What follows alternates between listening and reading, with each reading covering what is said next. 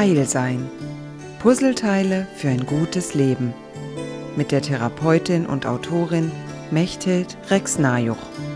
Beim letzten Mal habe ich davon gesprochen, dass wir großzügig sein müssen und in Kooperation denken und handeln.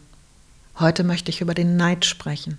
Wenn ich mir anschaue als körperliches Wesen, dann würde ich sagen, alle Teile von mir sind in Kooperation und ein jeder Teil arbeitet zum Vorteil des anderen. Das ist zumindest die optimale Version.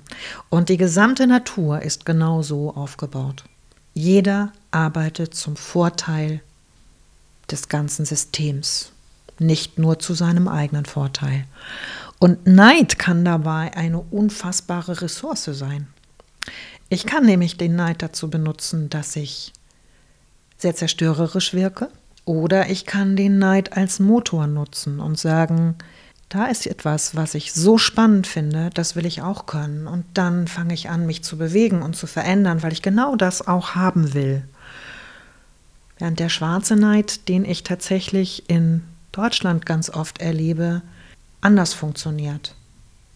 Er funktioniert so, dass ich mit dem Finger auf jemanden zeige und die Made versuche zu finden. Das, was das ganze Bild verdirbt.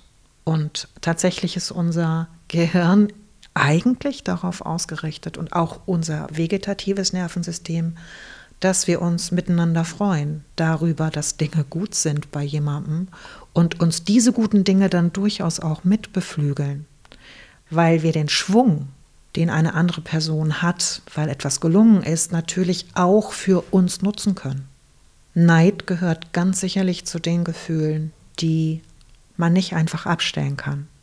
Aber es ist möglich, dieses Gefühl sinnvoll zu nutzen oder zerstörerisch. Und es ist ganz sicherlich keine Frage, was das Leben heiler macht.